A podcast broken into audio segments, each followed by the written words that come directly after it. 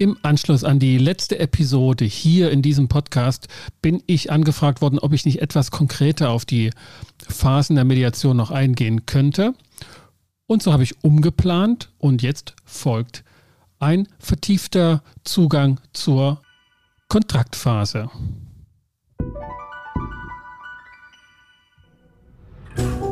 Herzlich willkommen zu den Episoden der Mediation, dem Podcast von Inkofema zu den praktischen Fragen der Mediation und des Konfliktmanagements. Ich bin Sascha Weige und erläutere in diesem Podcast Fallfragen aus meiner Mediations- und konfliktberaterischen Praxis. Ich stelle Konzeptionen und Modelle der Mediation vor und ordne unterschiedliche Perspektiven und Entscheidungsmöglichkeiten ein. Und das werde ich auch in dieser 14. Episode machen, die sich konkret mit der Kontraktphase beschäftigt. Die Kontraktphase umfasst zwei Fragestellungen. Was ist das passende Konfliktmanagementverfahren für diesen konkreten Konflikt? Und wenn das Mediation ist, wie soll diese Mediation konkret ausgestaltet werden? Dann wird ein Kontrakt zur Mediation geschlossen, der Mediatorvertrag, und die Mediation kann im engeren Sinne losgehen. Die Kontraktphase umfasst also den Zeitraum von der Kontaktaufnahme die Anfrage bei einem potenziellen Mediator, beziehungsweise möglicherweise schon vorgelagert, das ist aber mehr Marketingfrage, das Angebot von Mediatoren, ob nun online, in Fachzeitschriften oder wo auch immer, dass sie angefragt werden wollen und vorbereitet sind auf derartige Anfragen, bis hin, das wäre dann der Abschluss der Kontraktphase, bis ein Mediatorvertrag geschlossen ist. Also der Vertrag, der einen Dritten beauftragt, im Wege einer Mediation die Konfliktbearbeitung der Parteien strukturierend durchzuführen, damit diese Konfliktparteien eine klärende Entscheidung treffen können. Das entspricht dem Gesetz, dem Mediationsgesetz, was eine Mediation ist. Regelmäßig bedarf es zusätzlich zu diesem Mediatorvertrag eines Mediationsvertrages. Das ist ein Unterschied. Der Mediatorvertrag ist der Vertrag zwischen den Konfliktparteien und dem Mediator, dass eine Mediation mit dieser Person oder einer anderen Mediationsperson durchgeführt wird. Der Mediationsvertrag ist die Abrede der Konfliktparteien, dass sie ihren Konflikt mit Hilfe eines Mediators, also einer dritten Person, durchführen wollen. Diese Abrede wird meistens konkludent, also mit getroffen mit einem Mediatorvertrag. Aber de facto können die Parteien und machen das auch juristisch die Parteien ganz eigenständig, dass sie sich vereinbaren, äh, ihren Konflikt im Wege einer Mediation zu bearbeiten. Dass sie also vereinbaren, dass sie jemanden beauftragen, also finden müssen. Das möchte ich hier deshalb genau auseinanderhalten, weil das praktisch zwei Verträge sind. Manchmal aber viel zu selten in der Praxis haben die Konfliktparteien diese Absprache zu einer Mediation bereits getroffen. Ganz selten sogar vor dem Konflikt, bevor der Konflikt aufgekommen ist. In diesem Falle, wenn Sie also, bevor der Konflikt aufgekommen ist, zum Beispiel, weil Sie eine Lebensbeziehung, eine Ehe eingehen wollen oder weil Sie ein Projekt starten oder zum Beispiel auch zusammen etwas schaffen wollen, zusammen in einer Wohnung leben wollen oder zusammen in einer Arbeitsbeziehung, dann können Sie präventiv vereinbaren, wenn es mal zu einem Konflikt kommen wird, Klammer auf, das ist ziemlich wahrscheinlich, Klammer zu, dann wird eine Mediation durchgeführt. In meiner Fallpraxis ähm, habe ich das hin und wieder. Ich hatte mal eine, also in einer Trennungsmediation kam das mal vor, dass das Paar sich schon lange vorab verständigt hatte, wenn es einen Konflikt gibt und eine Trennung ansteht, dann würden sie die im Wege einer Mediation durchführen. In Arbeitsverträgen sind solche sogenannten Mediationsabreden, solche präventiven Mediationsklauseln oftmals in der Fachliteratur diskutiert worden und auch praktisch empfohlen worden, ähm, leider aber doch sehr selten in der Praxis vorzufinden, viel zu selten. Wer hier andere Erfahrungen hat von euch, liebe Zuhörer und Zuhörerinnen, dann lasst es mich gern wissen und äh, gebt mir einen Hinweis, wo und wie genau Arbeitsverträge zum Beispiel mit Mediationsklauseln ausgestaltet sind. Wo Mediationsklauseln möglicherweise häufiger vorkommen, ist in äh, Projektverträgen, also in, in aufwendigen Arbeitsbeziehungen, die aber zeitweise nur zustande kommen, wo ausführlich ein Vertrag geschlossen wird und dort sind dann schon auch mal Mediationsklauseln ähm, eingearbeitet oder sogar, das hatte ich hier in einem Podcast, in meinem anderen Podcast Gut durch die Zeit, in der Folge 47 mit meinem Kollegen Jörg Schneider-Brotmann schon besprochen, wo schon vor dem Konflikt eine Mediationsperson hinzugezogen wird, die durch den schwierigen Prozess eines, in dem Falle IT-Projektes, dann hindurchführt. Sogenannte Deal-Mediation wäre hier das Stichwort. Okay, was ist der Kontext dieser Situation? Es wird infolge eines Konflikts eine Person angefragt, was für ein Konfliktverfahren ähm, gut wäre und ob Mediation vielleicht passend ist und wie die dann ausgestaltet sein sollte. Das heißt, die Rolle und Aufgabe der angefragten Person und jetzt in dem Falle von euch zum Beispiel als Mediatorinnen und Mediatoren ist es zunächst aber klar zu bekommen, dass man nicht sofort als Mediator angefragt wird oder zumindest diese Frage nicht als solches versteht, sondern eher als Frage, was ist denn das passende Verfahren? Ist Mediation überhaupt passend? Das muss zunächst geklärt werden und so sei ein Selbstverständnis ähm, angeregt, sich eher als Konfliktberater zu verstehen, als Anlaufstelle in Konfliktsituationen, die bestimmte Konfliktmanagementverfahren im Petto hat oder zu anderen Personen empfiehlt, letztlich dann hinzugehen. Ne? Also wenn ich zum Beispiel kein Anwalt wäre oder nicht anwaltlich arbeiten möchte, ich aber der Meinung bin, es wäre sinnvoll, hier erstmal anwaltlichen Rat oder auch anwaltliches Vorgehen äh, zu empfehlen, dann empfehle ich der Person auch zunächst einen Rechtsanwalt aufzusuchen, die als also der dann als Rechtsberater auch ähm, in Frage kommt. Ähm, hier erinnere ich mich auch an einen Fall, da wollte jemand eine in privater Sache eine Mediation durchführen, weil das seine Freundin oder Frau ähm, ähm wollte. Ähm, und aber der Kontext, den er dann geschildert hat, wie das zustande kommen sollte und was die Fragestellungen waren, waren für mich dann doch nicht geeignet für eine Mediation. Ähm, ich hatte dann im Kopf eher so nach links, therapeutische Bearbeitung wäre nicht schlecht. Ähm, und nach rechts, ähm, zunächst aber mal gilt es, sich juristisch abzusichern. Und da ist auch eine Rechtsberatung dringend notwendig gewesen, die ich selbst aber nicht leisten wollte. Idealerweise ist also das Ziel dieser ersten Phase in der Kontraktphase zu klären, was das beste Verfahren in diesem konkreten Fall ist.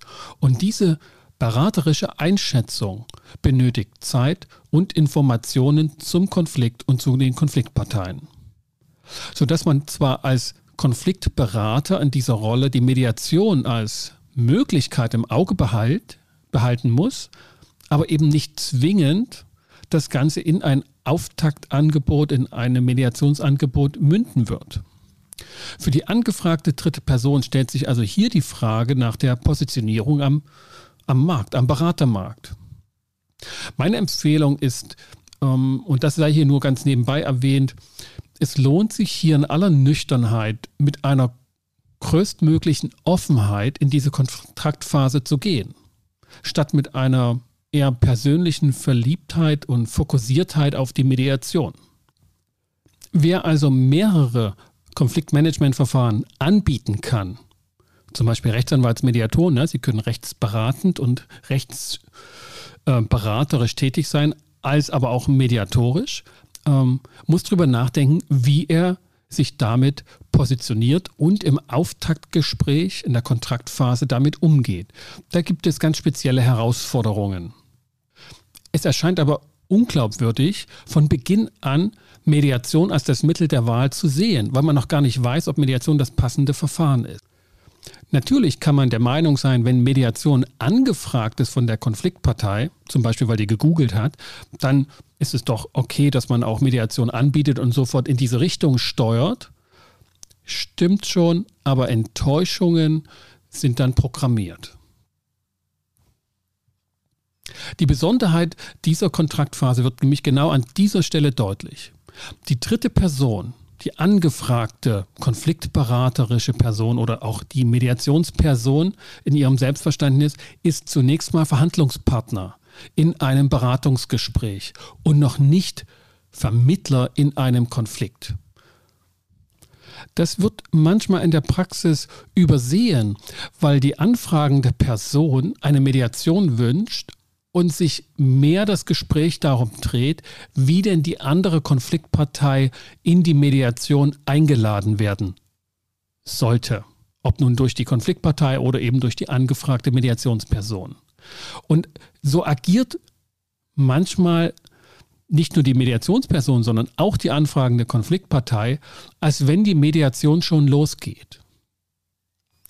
Davor würde ich persönlich warnen und die Frage des Konfliktmanagementverfahrens noch offen halten, bis die nötigen Informationen auch von der konfliktgegnerischen Seite eingeholt sind und geklärt werden kann, ob für diese beiden Personen in dieser Situation wirklich Mediation das passende Verfahren ist.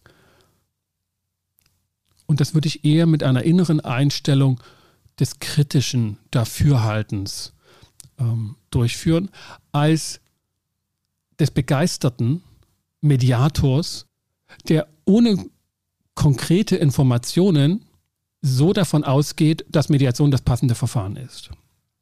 Aber das ist mehr eine persönliche Frage, wie man an solche Aufträge herangeht. Konzeptionell kann ich für die beraterische Rolle hier das Konzept der drei Ps von Pat Crossman, ein transaktionsanalytisches Konzept, empfehlen. Ähm, diese drei stehen für Permission, Protection and Potency und beschreiben die erlaubnisgebende Funktion des Beraters oder der Beratungsperson, den Schutz, den sie vermittelt, ähm, die, mit dieser Anfrage und Erklärung, wie die Konfliktbearbeitung durchzuführen ist, dieser Schutz, der notwendig ist, als auch die Stärke in der fachberaterischen und auch in der persönlichen Beratung, welches Verfahren das passende ist, weil doch jedes Verfahren seine spezielle Herausforderung hat. Mediation bedarf meines Erachtens schon ein, eines gehörigen Maß an Mut ähm, und, und juristische ähm, Vorgehensweise bedarf nicht nur Mut, sondern auch ein Stück weit, ich würde jetzt mal sagen, Abgeklärtheit, aber etwas, das man meistens vorher nicht abschätzen kann, sondern das entwickelt sich dann tatsächlich in diesem Verfahren, sollte es denn dann auch weiter fortgeführt werden und vor Gericht zu Ende gebracht werden. Welche Fallkonstellationen sind denkbar in dieser Kontraktphase? Es kann sich hier um eine Einzelanfrage halten. Äh, handeln. Also eine Person fragt nach, will sich mal erkundigen, was es so gibt und wie das möglicherweise weitergeht, so mit Mediation oder so. Und manchmal ist die andere Konfliktpartei auch informiert darüber und damit einverstanden, dass diese Kontaktaufnahme und inhaltliche Nachfrage durchgeführt wird von einer Konfliktpartei. Hierbei stellt sich immer die Frage, wenn es denn eine Mediation werden könnte und man in diese Richtung weiterarbeitet, wie die andere Konfliktpartei angefragt wird. Also wer das übernimmt, die anfragende Konfliktpartei oder die potenzielle Mediationsperson, die hier also beraterisch zur Seite steht. Beide Wege haben Vor- und Nachteile. Die habe ich in diesem Podcast hier bereits in Episode 3 ausführlich besprochen. Da könnt ihr also äh, nochmal reinhören und dieses Problem ne, vom Dialog zum Dreieck welche Herausforderungen da zu beachten sind, reinhören. Eher selten, aber möglich ist auch eine zweite Fallkonstellation, nämlich beide Konfliktparteien fragen gemeinsam nach, äh, was es mit Mediation auf sich hat und ob das eine gute Idee ist. Das habe ich persönlich meistens in familiären, privaten Konflikten erlebt, dass dann beide Seiten und mehrere Personen gemeinsam in einem ähm, Video Gespräch, Videokonferenz oder eben auch die, die dann persönlich aufgetaucht sind und wir erstmal ein Informationsgespräch durchgeführt haben. Häufiger in meiner Praxis habe ich aber die Situation, dass keine der Konfliktparteien anruft, sondern eine organisationsverantwortliche Person, eine Führungs- oder Leitungskraft, die ähm, in der Organisation also das Problem Konflikt zwischen mehreren Personen ähm, fokussiert hat und dafür jetzt eine Mediation letztlich beauftragen will bzw. anordnen will. Hier sind Besonderheiten zu beachten, die ich in Episode 4 schon besprochen habe und dort am besten nochmal vertiefend reinhören. Seltener und ich habe das glaube ich noch nie gehabt, ähm, aber schon mal gehört, haben auch sogenannte Bystander oder Nachbarn, also nebenstehende Personen angefragt, wie denn das mit Mediation ist und ob das empfehlenswert ist für diese Konfliktparteien. Also das könnte ein Teammitglied sein, das sich also da die Konflikteskalation angeschaut hat oder ein Nachbar, der ähm, Konflikte beobachtet in, in der Nachbarschaft und dann denkt, Mensch, wäre da nicht Mediation irgendwie sinnvoll, weil er meistens auch selber davon irgendwie berührt ist und gestört sich fühlt. Das ist vielleicht denkbar, aber wie gesagt, das habe ich bisher selten gehabt. Also welche Verfahren kommen denn eigentlich in Frage für den ersten Teil? Ähm, es kann ein Konfliktcoaching ausreichen mit der einen Partei oder eine Konfliktmoderation im Team ist passender. Mediation, klar, ähm, oder auch eine Schlichtung, also dass auch der Dritte schlichtend agiert. Oder aber auch Rechtsverfahren sind die passenden Konfliktmanagementverfahren. Zum Beispiel im Arbeitsrecht die Einigungsstelle zwischen den Sozialpartnern ins Visier zu nehmen. Oder die Ombudsstelle, wenn es bei Streitigkeiten über die gute wissenschaftliche Praxis in Wissenschafts- und Forschungsorganisationen um diese Fragen geht. Compliance-Verfahren können auch passende Konfliktmanagementverfahren sein oder eben dann doch ganz im Kern das gerichtliche Verfahren bei dem ja, durch den Güterichter auch noch eine Mediation möglich ist. Und auch das ist eine sinnvolle Entscheidung in der Kontraktphase zu sagen, hm, eine Mediation hier bei mir im privaten Kontext ist vielleicht nicht ganz passend, zum Beispiel vielleicht zu teuer oder ähm, aus anderem Grunde. Es lohnt sich vielleicht bei Gericht tatsächlich ein Güteverfahren zu organisieren. Das heißt, zu klagen, das ist immer noch Voraussetzung, ähm, bei Gericht zu klagen und dann ähm, die Empfehlung des erkennenden Gerichts zum Güterichter zu gehen und dort eine Schlichtung oder eine Mediation durchzuführen.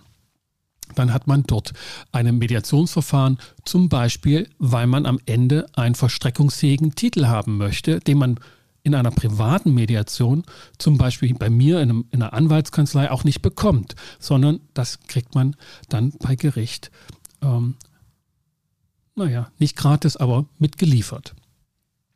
Sofern die Mediation das Verfahren der Wahl ist, ist zu klären, wie ist die anvisierte Mediation denn konkret auszugestalten.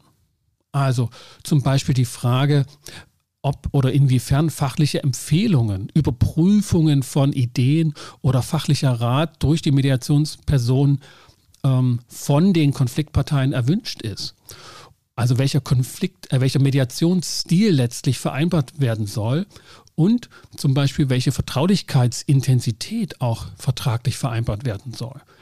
Vertraulichkeit ist zwar ein Eckpfeiler der Mediation, aber kein konstitutives Element. Und das Mediationsgesetz behandelt nur den Mediator und seine Hilfsperson ähm, als vertraulichkeitsverpflichtende Akteure, die Medianten müssen ihre Vertraulichkeit im Mediationsvertrag selbst regeln. Und das kann man also über die Intensität der Vertraulichkeit ähm, regelnd sprechen und das dann auch entsprechend vereinbaren. Sofern Mediationsklauseln existieren, also Abreden, die bereits vor diesem Konflikt und vor der Anfrage getroffen wurden, dann sind diese natürlich zu beachten.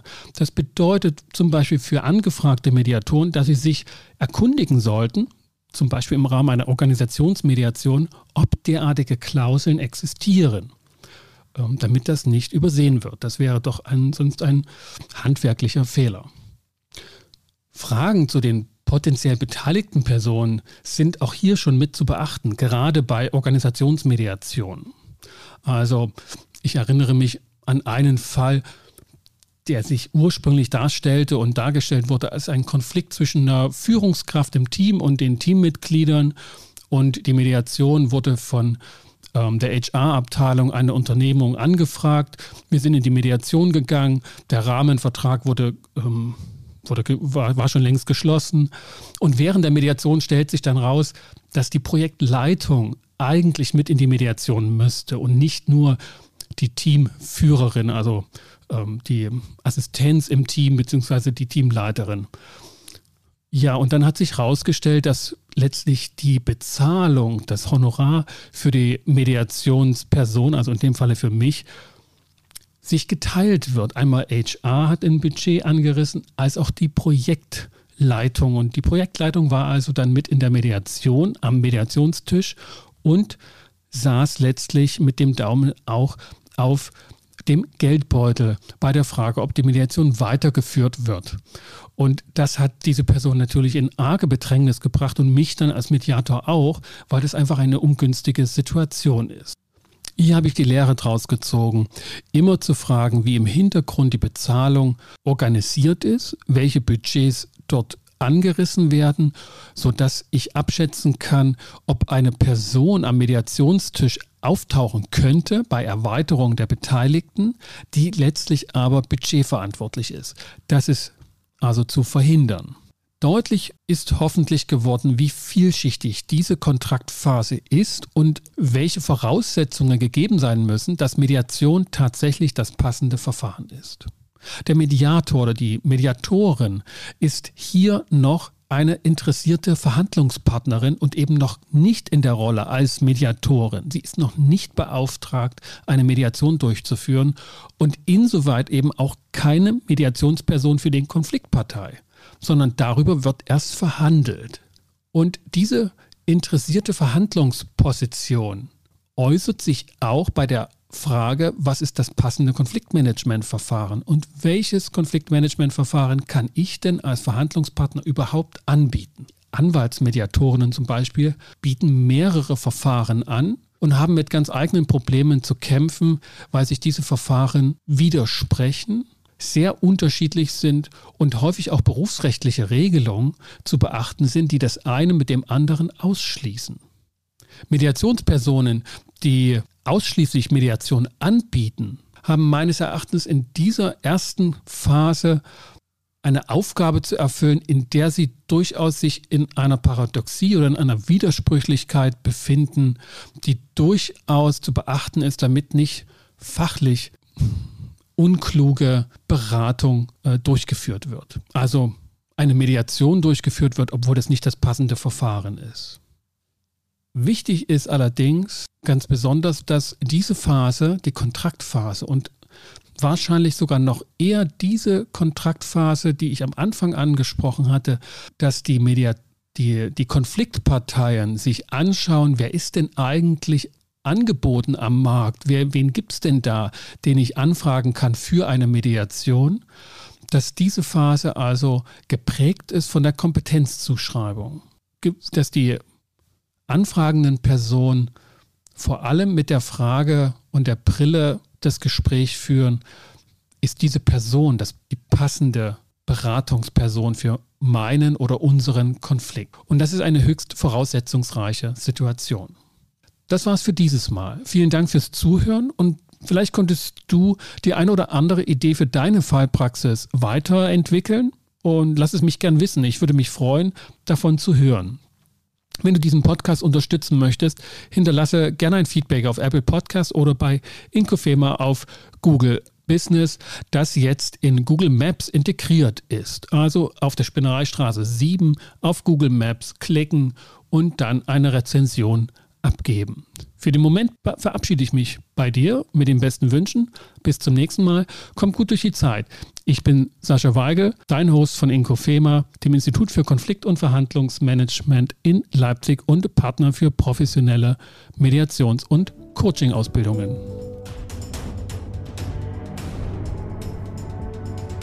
Musik